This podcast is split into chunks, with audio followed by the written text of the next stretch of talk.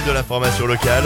Radio One, info. C'est avec Eva Crouzet. Bonjour Eva. Bonjour Eric, bonjour à tous. Gabriel Attal en déplacement dans l'Hérault. Le ministre de l'Éducation va sillonner le département pendant deux jours. Il est attendu cet après-midi à la base nautique de Carnon. Pendant ces deux jours, le ministre va échanger avec des enseignants et des élèves, mais aussi des chefs d'entreprise concernant les stages pour les élèves de seconde, une nouveauté qui sera testée en juin 2024.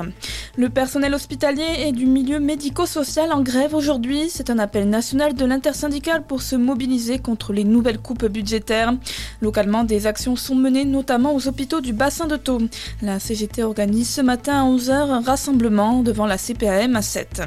Au CHU de Montpellier, notre grève dure depuis deux mois. Les femmes de ménage de l'hôpital employées par ONE ont de plus en plus de mal à tenir cette grève illimitée. Elles réclament une prime équivalente à un 13e mois et de meilleures conditions de travail.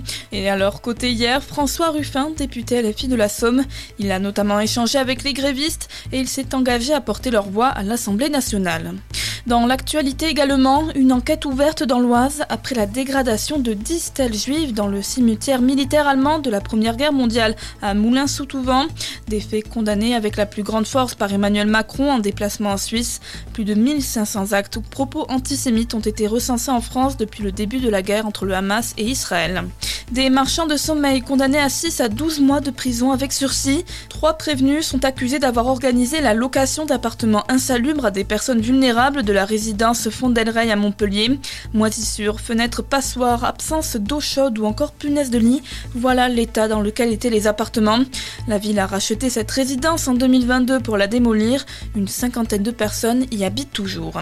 Et puis en handball, Montpellier s'impose à domicile. Le MHB s'est imposé hier face à Porto pour cette septième journée de Ligue des Champions.